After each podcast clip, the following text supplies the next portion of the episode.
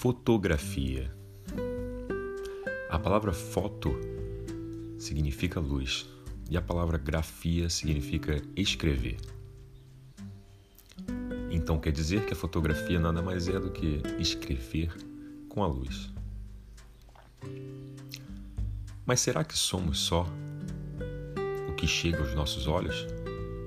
Ou será que somos muito além do físico, do corpo, da voz, do som, das frequências?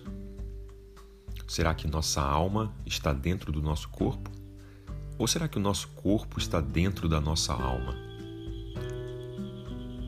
Eu ouvi dizer que o nosso eu verdadeiro não pode ser fotografado. E eu concordo. É fácil fazer um personagem, fácil tirar fotos, fácil ser fotografado. Difícil mesmo é se retratar, é se definir, é se conhecer, é saber a sua essência, saber o que você é quando as luzes se, quando as luzes se apagam, quando os olhos se fecham, quando as bocas se calam. O que você é? Quem você é?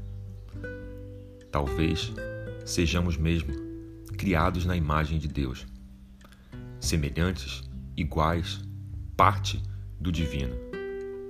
Com certeza não somos formas, não somos cabelo, nariz, queixo, corpo, mão.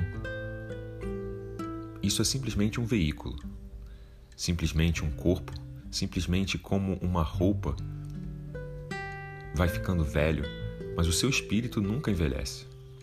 Pelo contrário, a cada dia vai se tornando mais puro e mais perto da essência.